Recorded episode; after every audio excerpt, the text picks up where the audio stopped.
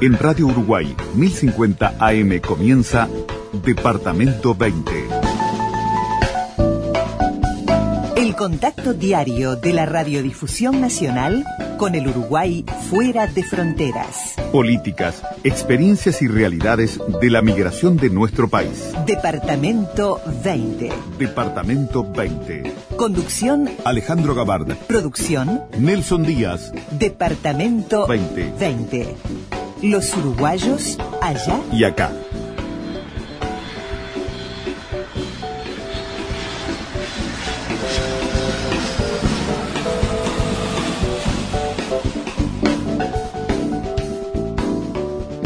Muy buenas noches, bienvenidos todos a Departamento 20. Aquí estamos compartiendo con ustedes a esta hora, ya casi cerca de la medianoche, nuestro encuentro habitual con el Uruguay exterior, con los temas migratorios y con todo lo que hace la movilidad humana, tema que nos ocupa desde hace 11 temporadas aquí a través de la Radiodifusión Nacional del Uruguay. Por Radio Uruguay, 1050 AM, por RNU en todo el país, con Matías Rodríguez en la mesa de controles Ariel Gómez en la audio compaginación de este programa y Nelson Díaz en la producción. Aquí estamos compartiendo en el medio de este clima primaveral, por suerte, que estamos viviendo por estos días y bastante efervescentes nuestro encuentro que compartimos para todo el país, como les decíamos, y aprovechamos para saludar en grande a todo el Uruguay. Les vamos a contar en qué consiste nuestro programa del día de hoy que viene muy musical. El, repique. El repique. Federico Britos es un gran músico uruguayo multipremiado en los Estados Unidos, ganador de ocho Grammys, amén de ser uno de los violinistas más importantes que ha dado este país y que le ha permitido tocar eh, con figuras de talla mundial en distintas épocas, en distintos momentos de la música de los Estados Unidos y también de nuestro país. Porque Federico Britos nunca abandonó el Uruguay en cuanto a su contacto, a su vinculación, a la defensa de su cultura, de su música. Por eso, además de tocar eh, fervientemente en distintas partes del mundo, sobre todo jazz, no ha abandonado su presencia en Uruguay, ha participado en distintos proyectos, haciendo tango, haciendo candombe, también compartiendo con la Sinfónica Juvenil del Sodre momentos realmente muy lindos e importantes, sobre todo para las nuevas generaciones de músicos uruguayos, poder tener cerca a una figura de la talla de Britos que generosamente ha estado siempre cerca y con mucho entusiasmo y amor siguiendo la evolución de las nuevas generaciones de músicos de este país. Porque Federico eh, ha compartido varias etapas de la música del Uruguay y varias generaciones, algunas de ellas realmente eh, muy importantes, como por ejemplo la era dorada del Hot Club, por comentar simplemente algunas de las tantas actividades. Con él vamos a estar hablando del momento que está viviendo actualmente, de su vínculo con el país, de sus proyectos musicales y también eh, lo que ha sido una vida al lado de grandes figuras de la música mundial, de la historia de la música, para nombrar algunos nada más, Dixie Gillespie, eh, Duke Ellington, Nat King Cole, por solamente mencionar algunas de las figuras, en este caso del mundo del jazz, que no ha sido el único reducto donde Federico Britos ha mostrado su arte y su calidad. Vive en Miami, viene permanentemente al Uruguay y hoy, junto a su música, nos va a estar acompañando aquí en Departamento 20.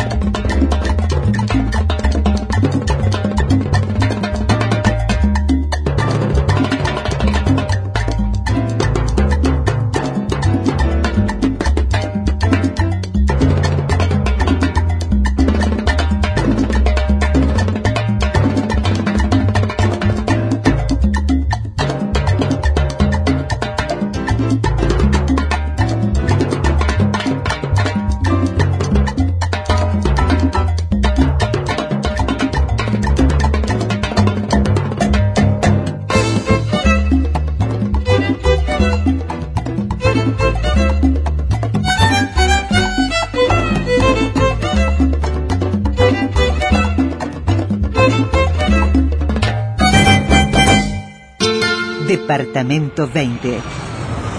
Un país con cultura de emigrantes.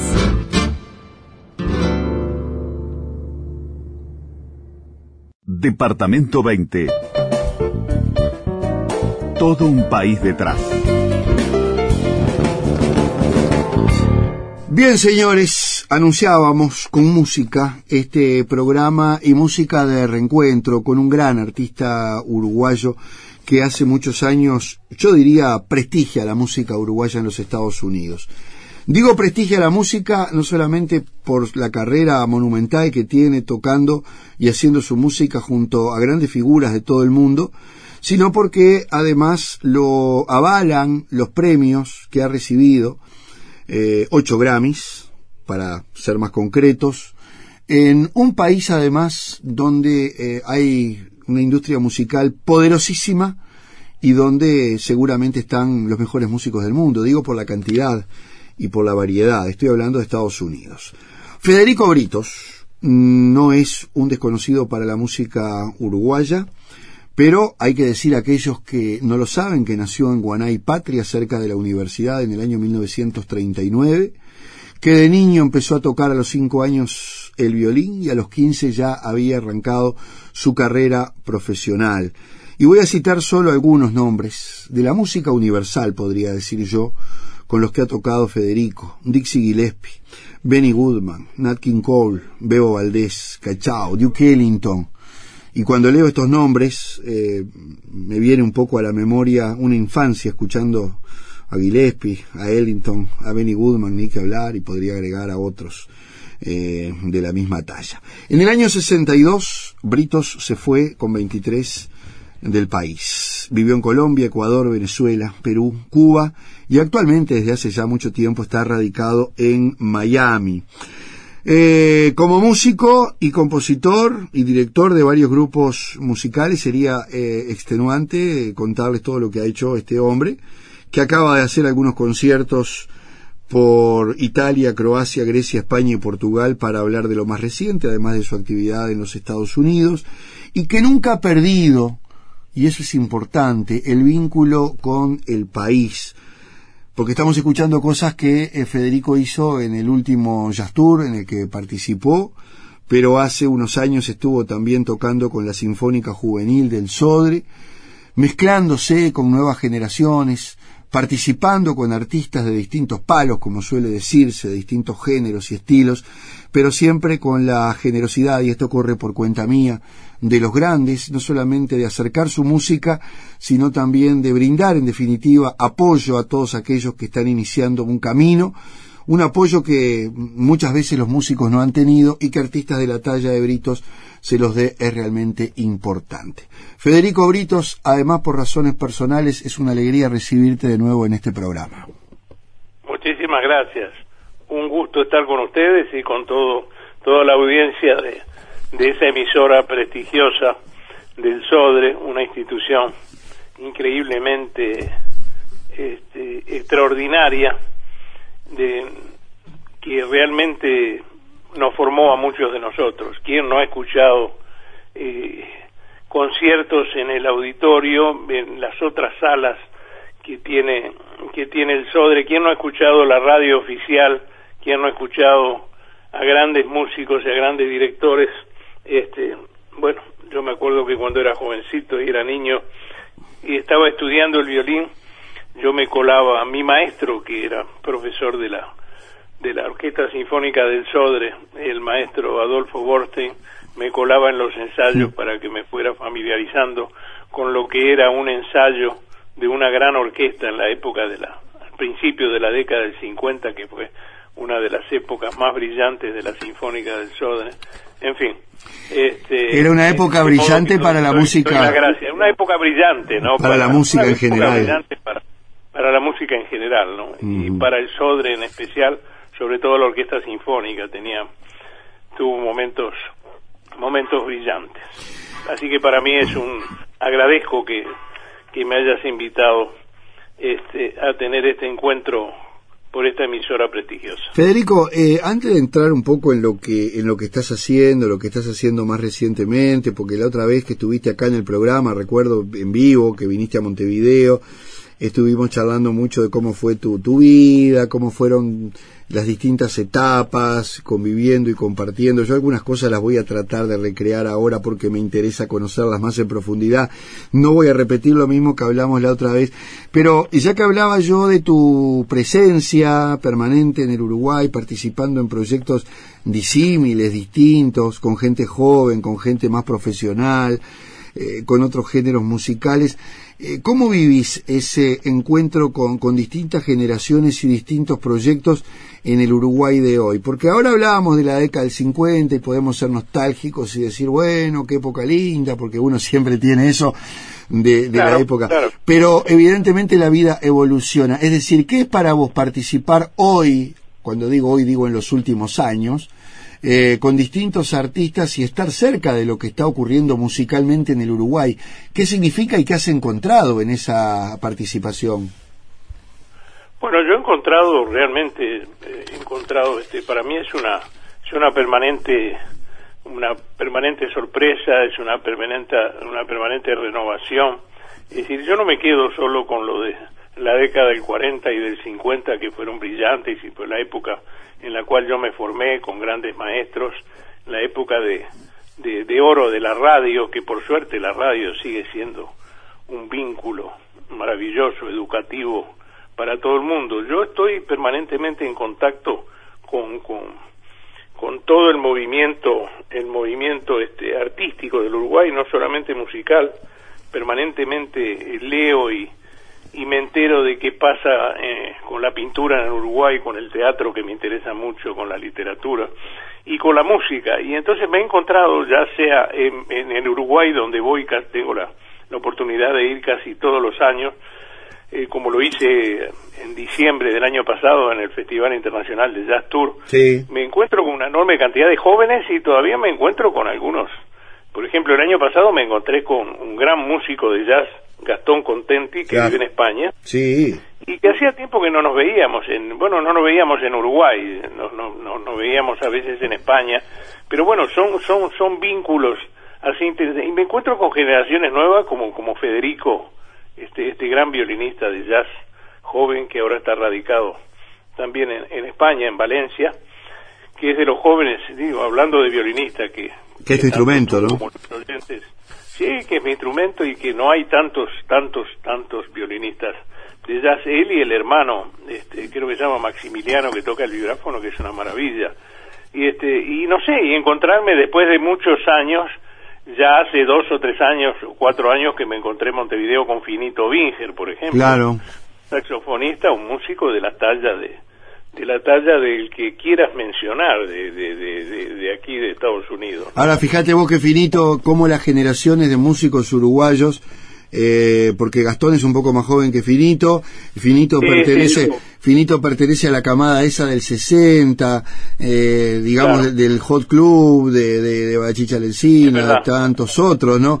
Pero digo, cómo se, se han ido dando también renovaciones dentro de, de la música uruguaya. El queridísimo, nuestro queridísimo Loco Prendes, por ejemplo, que también pertenece a, a esas camadas, ¿no?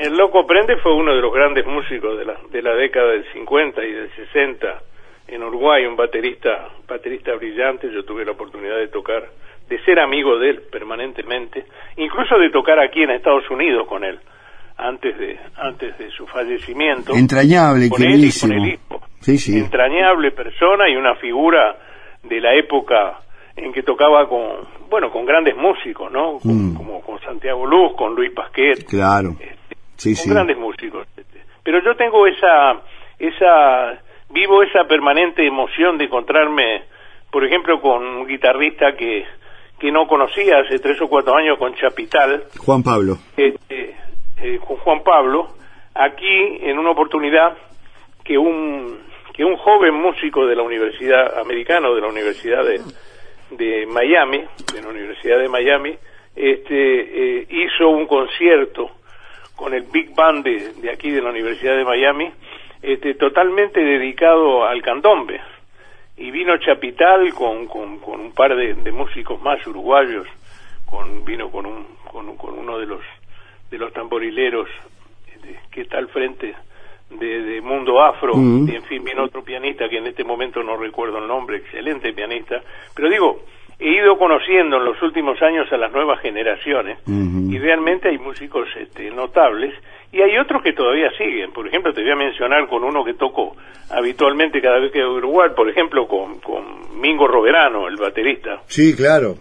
Somos muy amigos y es un excelente baterista de jazz, eh, con Alberto Mañone, por ejemplo. Claro, claro o con este o con o con o con Jorge Trasante. Sí sí el negrito Trasante un o con, Julio, o con Julio Frade digamos esto de, de, de, la Guardia Vieja. Pero he escuchado una enorme cantidad de jóvenes eh, sobre todo en el Big Bang de Auden sí. con el cual toqué me causa, me causa un poco, ¿no? un poco de gracia cuando me decís ahora somos la Guardia Vieja, cuando justamente Frade me hablaba de sus eh, primeros pasos en el mundo de la música y hablaba también de los de los de los de los viejos, ¿no? Del Yuji Moreira, del hermano, de toda esa generación. Ah, del Yuji, los Moreira, toda una familia de músicos. Que que que y, bueno, por Padre supuesto contrabajista y el otro hermano contrabajista que después terminó siendo un un excelente este bueno y de, y, de esa generación de Luis un excelente músico sinfónico en, Brasil no claro tocando la tuba. y, y bueno y me hablaba de esa generación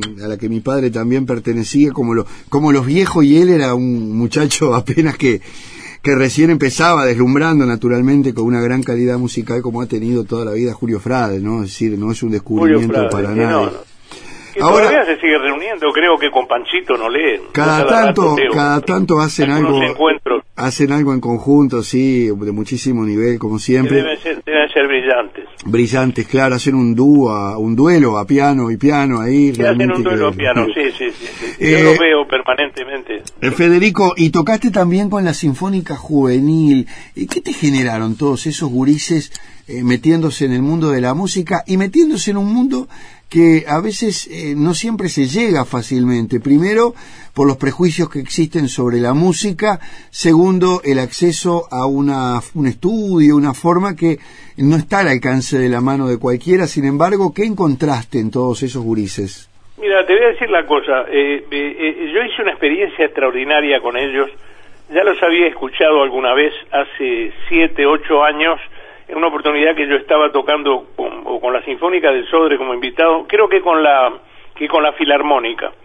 Y entonces este me encontré con el bueno, el, actual director que es este Ariel Ariel Britos, de los cuales mucha eh, eh, gente piensa que somos familiares porque tenemos el mismo apellido. Ajá, pero no. Somos amigos, nada. Son otros britos. No somos familiares. No, en esa oportunidad yo tuve la, eh, decir, la, la Sinfónica Juvenil me invitó a tocar un candombe mío en un programa especial, creo que era para la embajada de para la embajada de Japón.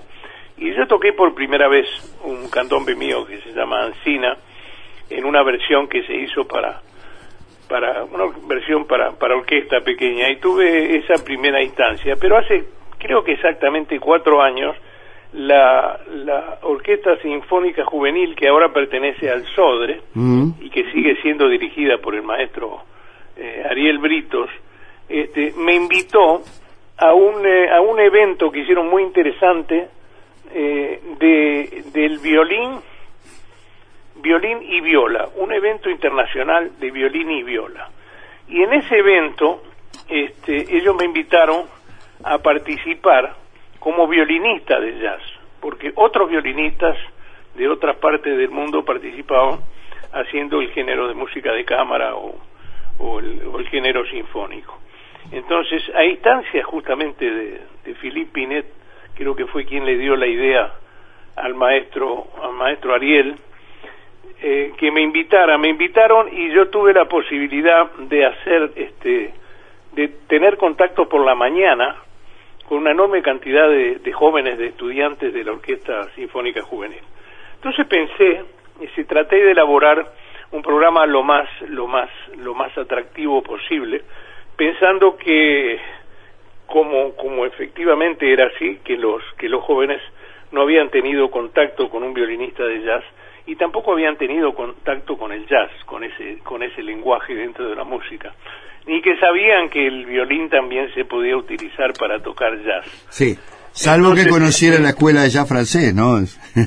Sí, no, no, y no, no había, no había, no había jóvenes de, incluso muchos de ellos del interior del país, que están aquí muy bien atendidos en Montevideo y ahí en la, en la sede que tiene ahí en la calle Andes entre Mercedes y Uruguay, sí. en el primer piso, nos reunimos y para sorpresa mía había como 40 o 50 muchachos. Y para mayor sorpresa aún te digo que el primer día que yo este me puse a charlar con ellos, este, la mayor sorpresa es que a los 10 minutos no había nadie que se estuviera durmiendo. Porque pensé que, que a los 10 o 15 minutos de charlar un poquitito sobre el violín y de, y de hacerles saber que el violín no había sido creado solamente para tocar música clásica, ni para ser concertista, ni para tocar solamente música de cámara, ni ópera, ni ballet, sino que también era para tocar música popular, para tocar tangos, para tocar música popular. Incluso eh, eh, en Europa y, por ejemplo, los gitanos utilizaban mucho el violín porque... Eh, en Rumania y en, Hungría, eso, ¿no? Y para hacer sí. viene ese, pero para, para como lo utilizan los cubanos en las famosas orquestas llamadas charangas y, este, y, los mexicanos. ¿Y Entonces fue muy lindo porque empezaron a participar, es decir, lo que pasa es que yo los hice participar, no fue solamente una charla, una conversación, poníamos videos, charlábamos, ellos vieron violinistas de jazz, vieron músicos de jazz de los más brillantes, escucharon y empezamos a tocar juntos.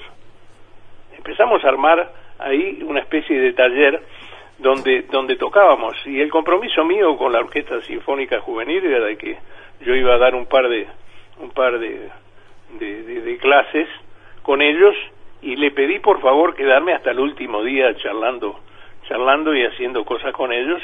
Y logré que algunos de los jóvenes empezaran a intentar improvisar un elemento que para que para tocar jazz es imprescindible, pero un elemento que les hice saber de que no solamente era potestativo del, jazz, sino que, que la música clásica también se improvisaba, los cuales se, se, sorprendieron, porque antiguamente, hace muchos años, hace más de 100 años, incluso en el siglo pasado, hubo solistas de violín, de cello y de piano, de música clásica, que las famosas cadencias de los conciertos para, para cada uno de esos instrumentos con orquesta eran improvisadas. De modo que fue un encuentro muy lindo. Para mí, fue muy emotivo, eran jóvenes muy lindos, espero verlos nuevamente. Algunos de ellos los vi hace dos meses en un concierto con la orquesta más reducida, que hicieron un concierto de arias de ópera y de zarzuela aquí en Miami. Yo los fui a escuchar. Hicieron un concierto extraordinario. Así que para mí fue una, una prueba, un encuentro muy emotivo, muy reconfortante y muy, muy que, me dejó muy, muy contento. Sí, porque da la prueba de que la pauta de que están pasando cosas a ese nivel, cuando no siempre es fácil, ¿no? Que, que, se plantee una, una situación de esta, ¿no? De que los jóvenes tengan un acceso. De que los jóvenes vean, vean el instrumento realmente en su totalidad, cómo se puede utilizar, ¿no? Porque nosotros tuvimos muchos maestros nacionales y europeos en el siglo pasado en Uruguay, en América Latina, donde donde muchos de ellos eh, para ellos era un poco un pecado mientras estaba estudiando este durante los ocho, diez años de, de trabajo de, de, la disciplina de estudio del violín más más más otras materias era un poco un pecado tocar música popular, ¿no? y yo siempre vinculé vinculé mis estudios con la música popular, lo mío fue paralelo, tanto de la música clásica como salía de ahí, mm. tocaba bossa nova o tocaba tangos. Yo empecé tocando tango realmente empecé tocando tango. es muy difícil eh, eh, eh, escapar a eso en el Río de la Plata con un instrumento como el violín, ¿no? Es decir, más allá de que después te dediques a otra cosa.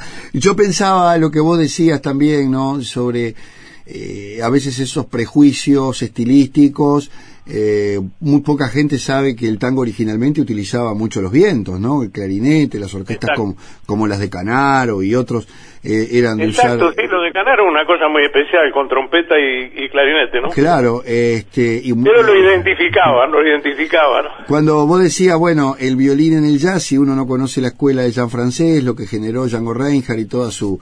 Django Reinhardt y, Stefan Grappelli. Exactamente, y pasó también en el mundo del jazz rock o del rock mismo, Cuando irrumpe, irrumpe Jerry Goodman con, con la Mahavishnu Orquestra y más adelante en el tiempo el gran, creo yo, digo, el que hizo popular el violín fue Jean-Luc Ponty cuando lo, lo, lo pone, digamos, en un primer plano, algo que no ocurría en ese tipo de formaciones. Quiere decir que en todos los géneros, en algún momento, el violín tuvo su rol preponderante de la mano de, de algunos artistas que lo sacaron de ese, de ese Es gueto. ¿no?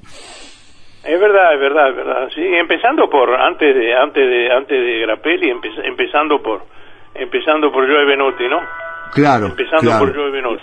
claro. Pero este, pero bueno, sí, es importante que que los jóvenes y los que están estudiando el violín y los que no están estudiando el violín y, y los futuros músicos y los que no son músicos sepan que el violín no no no no, no fue creado solamente para tocar Claro. uno o dos géneros musicales, Claro, ¿no? claro. Esto es lo más importante. Y a veces- a veces cuando digo, uno- encuentro fue muy importante y la juvenil hace un trabajo formidable, formidable. El violín Formidable. además, como cualquier instrumento, pero el violín en particular tiene esa cuestión de que vos vas caminando por cualquier calle de Europa y sentís un violín eh, resonando en el medio de a veces de esas calles y esos vericuetos eh, Es verdad, medievales es verdad, es verdad. y tiene un efecto realmente increíble, ¿no? Como, como instrumento que por sí solo se basta para generar todo un clima, un ambiente eh, que uno dice, bueno, ¿qué se puede hacer con un violín solamente? Bueno, ahí también... Claro, vas a abordar el metro y te encontrás que hay, Sí. hay violinistas Eh, eh, eh, en pa- París y en,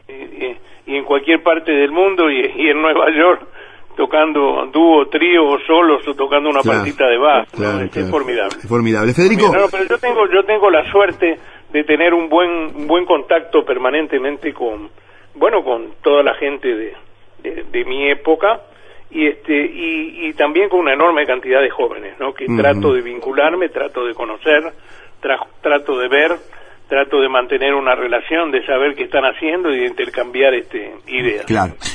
Eh, vamos a hacer una pausa, Federico, y nos vamos con un poquito de música. A la vuelta eh, te quiero preguntar de cosas que me impresionan mucho de tu carrera y también, eh, bueno, qué estás haciendo hoy, hoy día y un poco también de, de cómo es pertenecer o estar dentro de esa gran industria musical de los Estados Unidos. Porque una cosa es hacer música en los Estados Unidos y estar un poco, no digo por fuera del sistema, pero bueno, haciendo lo suyo, sabemos que hay, entre comillas, mucha competencia y que para acceder a ciertos lugares a veces hay que transitar determinados caminos que no siempre todo el mundo puede hacerlo. Y vos tenés, Es verdad, es tenés, es verdad. tenés ocho, ocho Grammys encima y eso no se logra así como así, es decir, se logra luego de una trayectoria y de una carrera que obviamente habla de alguien que está incluido en esa industria de una manera muy importante, si no sería imposible. Así que si te parece, Federico, hablamos después de la pausa de todos estos temas, ¿sí?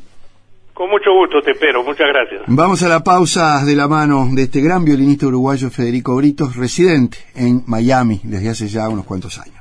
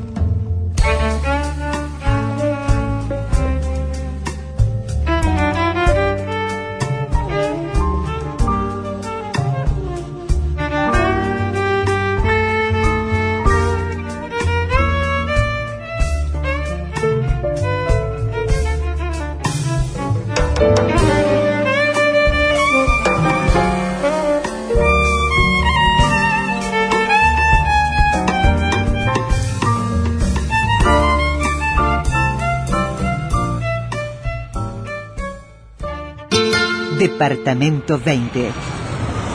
Un país con cultura de emigrantes.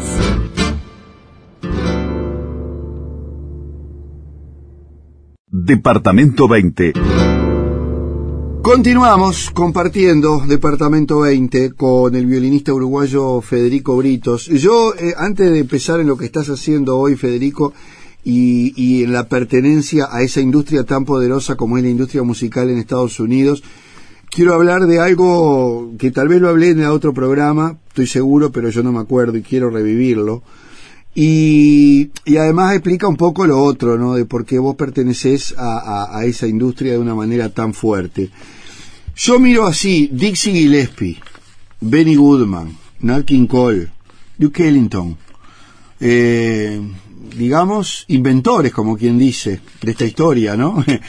o por lo menos no, la verdad que fundacionales. Una oportunidad de tocar con toda esa gente fue una maravilla. Ahora, ¿no? quiero que me cuentes porque a vos te agarró en una etapa de la vida donde evidentemente eras muy joven y de golpe y porrazo te encontrás al lado de figuras que fueron fundadores de todo un estilo y de toda una corriente musical en los Estados Unidos, nada más y nada menos que el swing, el jazz, eh, lo que Claro, conocemos como el jazz claro. clásico, si se quiere, porque después vinieron Claro, las vertientes sí, sí, más sí. modernistas, ¿no? Claro, claro, claro. Claro.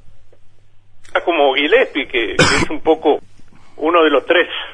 Es un poco, digo, la, la divina trinidad de eh, conjunto con, con, con Bausá y con Chano Pozo, la, la divina trinidad del jazz latino, ¿no? Claro. Este, ¿Cómo fue vivir, vivir Aló. eh, sí, no, te preguntaba eh, Federico, eh, ¿cómo fue vivir en esas figuras que ya en su momento vos sabías quiénes eran? Porque eran figuras muy populares en la época, ¿no? Nosotros, nosotros, nosotros, en el caso mío y el caso de muchos músicos de mi generación, de los cuales muchos están en Montevideo todavía, otros lamentablemente ya, ya no están con nosotros y otros viven en el exterior, tuvimos una formación muy especial, tuvimos una formación muy especial. Yo siempre digo que la formación aparece en primer lugar en la familia. Yo tuve, y, y dentro de la familia, este, los gustos y la manera de, de educarte de tus padres y de tus abuelos, en mi caso, tanto mi padre como mis abuelos, como mis tíos, en especial mi tío Miguel Ángel y, y María Julia, escuchábamos jazz, este, y sí, había, había, eh, teníamos la oportunidad de informarnos y teníamos la, la oportunidad, como la tuve yo, de ir a aprender y escuchar música y escuchar músicos y gente que sabía de jazz y sobre la historia del jazz en el famoso conclube de Montevideo de la calle Guayabo y Jackson. Claro.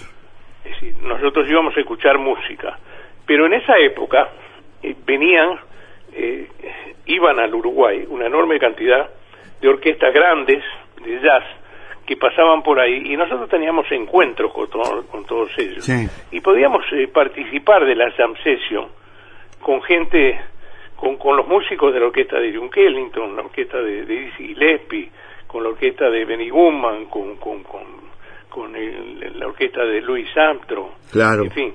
Es decir, Eran venidores, ¿no? El contacto, Eh. el contacto directo, es decir, no, no, no solamente me pasaba a mí escuchando discos Claro, de todos ellos claro. en el club, sino que los veíamos, los veíamos, los veíamos tocar. Eso Solían venir a Montevideo también, muchos de ellos vinieron a Montevideo, Armstrong, por ejemplo. Sí, todos ellos, todos ellos Increíble. estuvieron en Montevideo y muchos más, y Ella Fitzgerald y, Sí. y muchos, muchos, muchos más estuvieron en Montevideo. Claro, eso te daba un acercamiento muy real. Y claro, porque yo en realidad lo que nunca escuché estando en Uruguay, este, intentando tocar jazz, porque siempre me gustó desde muy joven, nunca había, había visto, nunca vi un violinista. Pasaron muchos años antes que yo viera un violinista de jazz tocando en vivo. Yo escuchaba a Hernán Oliva, que era el violinista chileno que tocaba con, con Oscar Alemán. Sí, claro, gran guitarrista. Aquel estilo, aquel estilo también recordando a, Ujú. a Django Reinhardt. Sí, gra- gran Entonces, guitarrista argentino, Oscar Alemán, gran guitarrista argentino. Oscar ¿no? Alemán, sí, sí, sí, no teníamos, no teníamos nosotros la, la posibilidad de, entonces teníamos que, que aprender escuchando, escuchando y escuchando y escuchando discos, y además apareció esa gran oportunidad en la década del, del 50 que pasaron todas las grandes orquestas de, de, de Estados Unidos y teníamos la posibilidad de, de charlar con ellos, de Mm. hablar con ellos. Estuvo Buddy Herman. Buddy Yo en esa época estaba tocando en el Victoria Plaza, Sí. en la cena, con un grupo que tuvimos que fue muy importante en mi carrera, los cinco satélites. Y este y Buddy Herman casi todos paraban en el Victoria Plaza Hotel, donde tocábamos nosotros. Mm. Y, teníamos contacto con ellos, podíamos hablar por el día con ellos Mm. a través de un intérprete. Sí. Y, y incluso muchos de ellos eh, llegaron a escucharnos a nosotros. Y la verdad que eh, la mayoría de ellos se asombraba de encontrarse con un joven que, que tocara jazz con el violín, ¿no? Claro. Digo, que tuviera o que tuviera interés en tocar en la época que yo estaba que yo estaba empezando. Eh, de modo que Sí. para para mí la radio, la familia, la radio y la el Club de Montevideo primero, luego participé con Luis Pasqué y con Silvera Lima en la en la creación de la Peña de Jazz Sí. Ahí en la Plaza Libertad y también fui fundador del Círculo Jazzístico de Montevideo Claro. con el cura Menéndez, con el cura Menéndez, el gran guitarrista y, y con y con y con y con una enorme cantidad Sí. de músicos. Eh, Entonces tenía un momento que Montevideo tenía tres clubes de jazz no comercial donde escuchábamos música, se hacían conciertos. Yo toqué en el Sodre, en el Sodre, en el auditorio, toqué en el Teatro Solís con, con grupos que se armaban en esos clubes para hacer el concierto anual Claro. para, para, para obtener fondos para, para el club. De manera que tuvimos una muy buena formación Mm. y todo eso me sirvió a mí Claro. para después este, para después seguir vinculado con gente que había conocido en Montevideo. Claro, y que no te resultaba con tampoco... ellos en Estados Unidos y en otro lado, ¿no? Claro, que no te resultaba tampoco tan sorpresivo. Yo pienso, por ejemplo, que muchos de los músicos de Cugat durmieron en la casa de mi abuela y, y Claro. coincide coincide con lo que vos estás contando de esa convivencia que, bueno, mi viejo en su carácter de músico también me contaba permanente y de las orquestas que llegaban de Brasil con un poderío increíble. Uh, este, Severino Araujo, por ejemplo. sí, Severino Araújo con los y, indios Taballara. los indios Taballara. Mira, yo no sé si vos Taballara. compartís esto que decía mi padre siempre, y perdón que sea autorreferencial, pero son historias que me, me- me son muy caras, muy, No, muy queridas. Él decía siempre, estos brasileros no le envidian nada a nadie, ellos se vienen, se ponen a tocar y te despeinan. Y no le envidian nada verdad. a ninguna de las mejores orquestas de los Estados Unidos, que en ese momento eran las orquestas que se conocían a través de Hollywood, y entonces eran las orquestas del momento. Pero él decía que los brasileños le peleaban a cualquiera, pelo a pelo, a cualquier historia, ¿no? A Y la le hora. peleaban porque Severino, Severino Araujo cuando venía a los carnavales de Uruguay con, con, con el Big Bang y nos, nos mostraba que tenía una orquesta con arreglos extraordinarios al, a la misma al mismo nivel de las mejores orquestas de, Mm. de Estados Unidos y él tocando el clarinete de una manera brillante, ¿no? Claro, De modo claro. que y también venía mucha gente, venía venía venían varios músicos importantes de Buenos Aires y venían Sí. de Holanda también Sí, en aquella época, muchos Sí, Montevideo, Montevideo Holanda, tenía, tenía ese privilegio de recibir artistas que eran el- el- los top en ese momento, ¿no? Después las cosas cambiaron, no pasó lo mismo con otros géneros, pasaron muchos años, por ejemplo, en el mundo del rock para que después empezaran a llegar figuras ya, muchas de ellas en retroceso en su propia vida. Ahora, eh, quiero detenerme en lo que te decía de, de, de la, de la industria de los Estados Unidos. Eh, según cómo se tome o cómo se asuma, es algo desgastante, Federico, no digo que lo sea para ti, pero es desgastante, presiona, es una industria que te presiona, que te exige, que digamos te, te puede dar todo, pero también te exige mucho. Es decir, uno está dentro de, de algo que, que bulle permanentemente, como es la música en Estados Unidos. Yo creo que te conté la otra vez, y lo cuento siempre en este programa, cuando hablamos con los músicos de ir a cualquier boliche que se te ocurre ir a tomar una cerveza y comer una pizza y encontrar unos tipos que la están rompiendo arriba del escenario. Ah, sí. Y vos Ah, decís, sí. pero ¿y cómo Ah, estos tipos están acá en este boliche y no están tocando en otro lado? Eh, y vas a cualquier club de Nueva York y entras al boliche ahí que eh, con una cerveza y unas papitas y, y- y un manicito ves a tocar a un tipo que no podés creer. Decir que es eso verdad, es común. ¿Cómo es estar en una industria eh, tan importante donde vos encontrás a la vuelta de la esquina tipos monstruosos a la hora de tocar? Sí, lo que pasa es que el mundo del jazz, el mundo del jazz es muy especial en Estados Unidos, es muy solitario y es muy y es muy y es muy difícil para los músicos de jazz.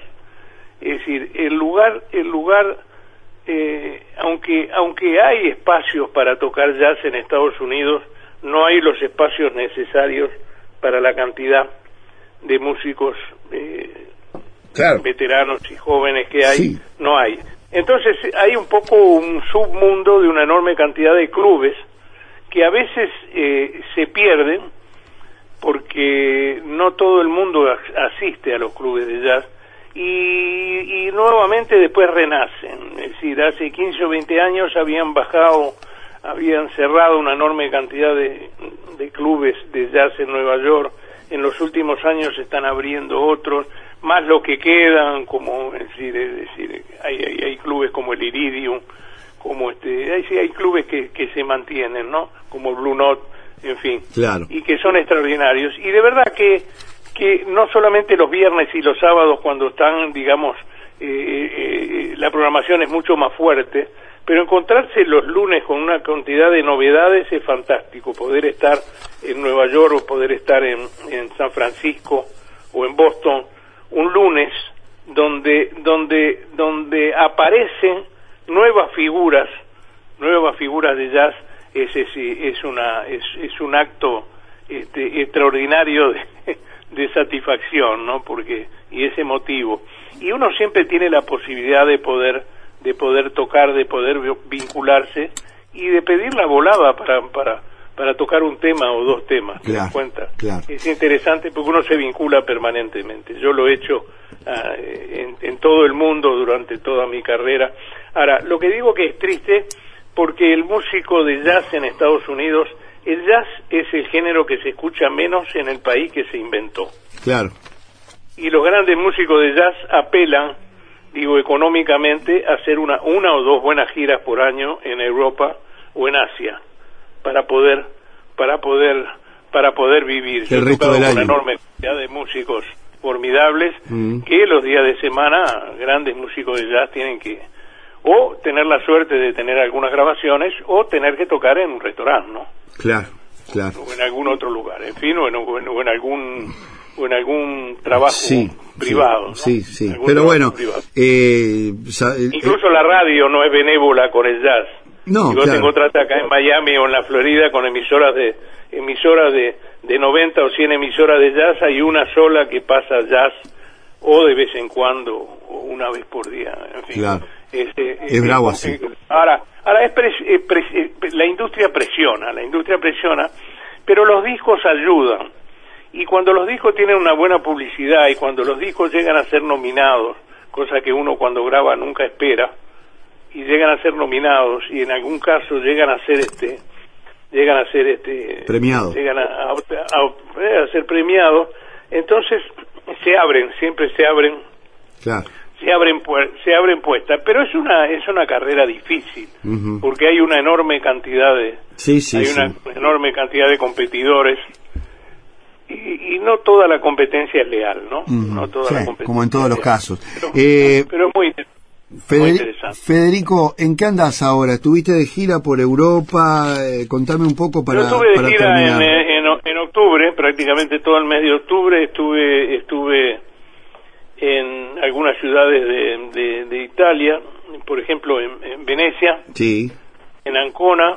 Estuve en dos islas de Grecia, estuve en Mykonos y este y estuve por ahí en Santorini qué lindo, donde qué estuve lindo. vin- vin- vinculando el paseo con, con la música, tocando con trío, cuarteto. Después toqué en, en Madrid y después eh, estuve en Madrid, estuve en Trujillo, otra ciudad española cerca de la frontera con Portugal y luego pasé a tocar a, a Porto. Qué lindo. Porto, que no que no conocía. Porto es una ciudad preciosa. Ahora, de- eh, provocará, provocará incertidumbres la música, pero también provoca satisfacciones de que, Ah, por sí. ejemplo, eh, uno no podría haber conocido eso de otra manera si no, si no este, se hubiera dedicado, en este caso, a la música, ¿no? Son las grandes satisfacciones que da eh, a veces satisfacción. mm, pertenecer o participar en este tipo No, no, de... incluso las grandes satisfacciones que te da de repente tocar en un local, hacer buen jazz quedarte conforme con lo que te hiciste con el cuarteto, con el quinteto, y de repente hay 10 personas. Claro. Vamos a ponerlo así, no siempre, es decir, cuando cuando cuando un músico de jazz, a un músico de jazz, a un grupo de jazz, lo escucha un teatro de 600, 800 o 1000 personas, es como si tuvieras en un concierto de rock en un estadio con 40.000 personas, ¿no? Claro. El jazz siempre es una cosa mucho de, de- de menor público, más íntima, Más intimista. más solitaria y, y- y muy muy lindo, muy muy muy muy muy muy interesante, donde uno se siente, Donde uno se siente en el medio se siente un poco solo, pero acompañado por por la música, no acompañado por el jazz. Casi Y es nada. muy lindo y da muchas satisfacciones. Y una de las cosas que a mí siempre me ha dado mayores satisfacciones han sido las grabaciones. Y ahora tengo tres proyectos, siempre tengo proyectos de grabación, siempre tengo proyectos. Tengo tres proyectos, uno un viejo proyecto que todavía no no no se empezó a grabar, que es un nuevo disco de candombes Ajá. en este en este en este caso no solamente instrumental como el que hice hace 20 años que se llamó Candombe y Jazz que está editado en Montevideo. Eh, Montevideo Music lo sacó el año pasado. Anda por ahí por alguna de las se está vendiendo en Montevideo.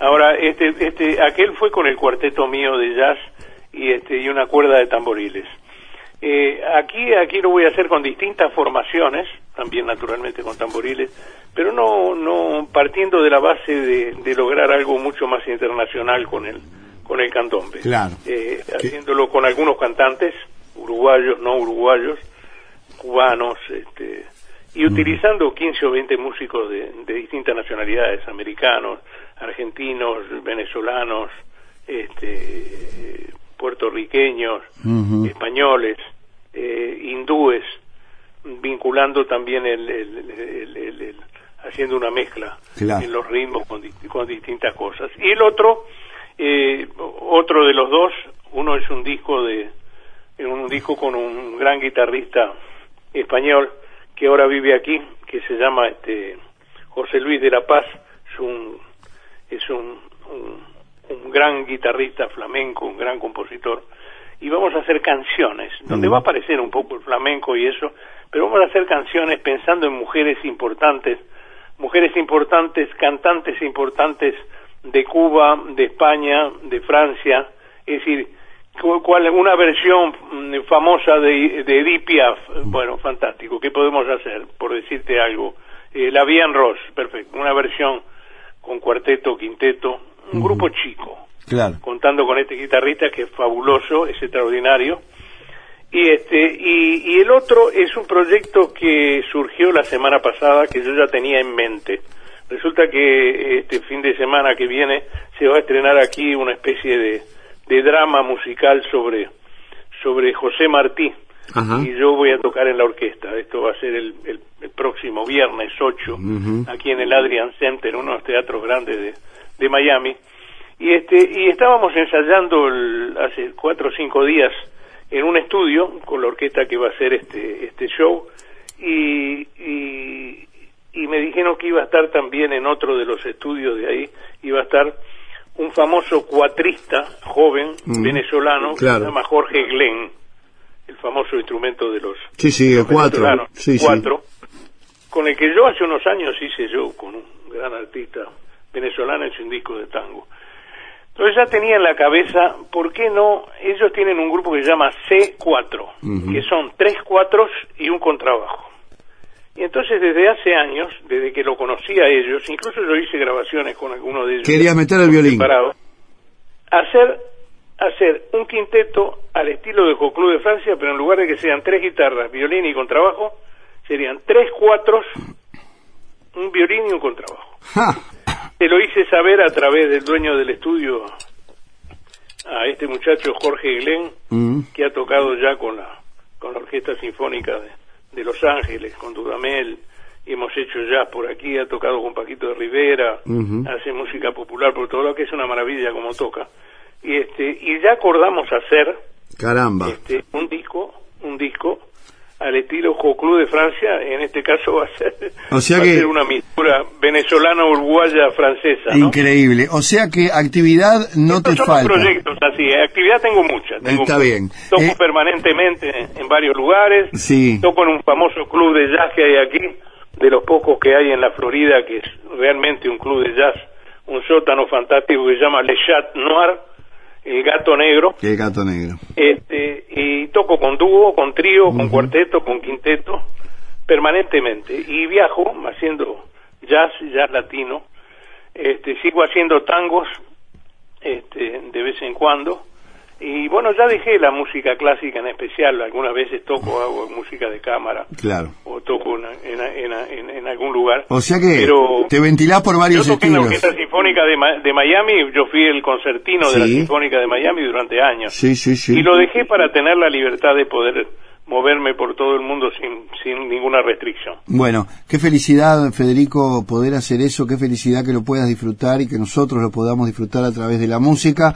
Para mí ha sido un verdadero honor charlar contigo hoy, eh, porque de alguna manera también la música y todos estos artistas que hemos nombrado son un vínculo y un nexo muy importante para mí por razones familiares, porque me crié escuchándolos y escuchando estas historias, así que eh, me genera muchísimo placer charlar contigo y esperarte en la próxima visita que tengas planeada por aquí para reencontrarnos en algún momento y no digo en el estudio, pero sí charlar y conversar un poco de la vida y de la música eh, en algún rinconcito de Montevideo. Federico, un abrazo grandísimo. Muchísimas gracias por la invitación.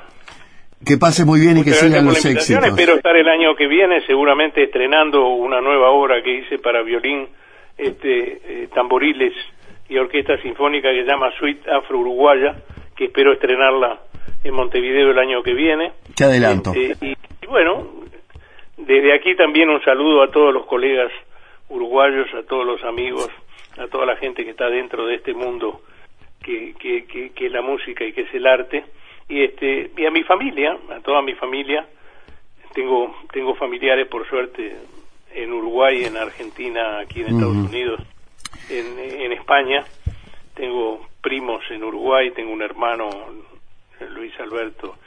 Ahí tengo un hermano en, en la en la Argentina Una patota grande. tengo varios primos y demás y este y, y a todos los compañeros míos de, de escuela ¿Cómo no? de la escuela y el liceo con los que me, me reúno permanentemente un abrazo grande para ti para todos los oyentes y muchas gracias por la entrevista Una alegría muy grande, Federico Brito. Muchísimas gracias, señores. Uno de los grandes, grandes artistas uruguayos, Federico Britos, multipremiado, residente en los Estados Unidos. Y ustedes ven, con esta historia tan rica y con esta música tan buena. Con ella nos vamos y nos reencontramos, como siempre, aquí en Radio Uruguay con más Departamento 20.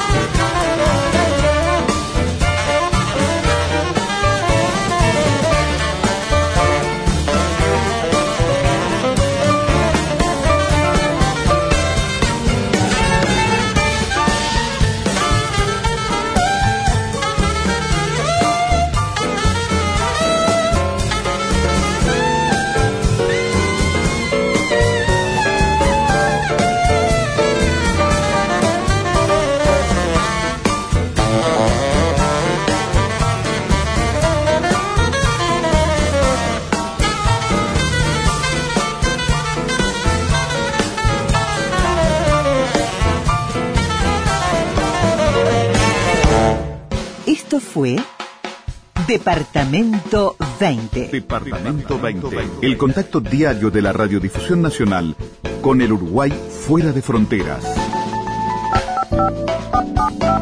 Departamento 20.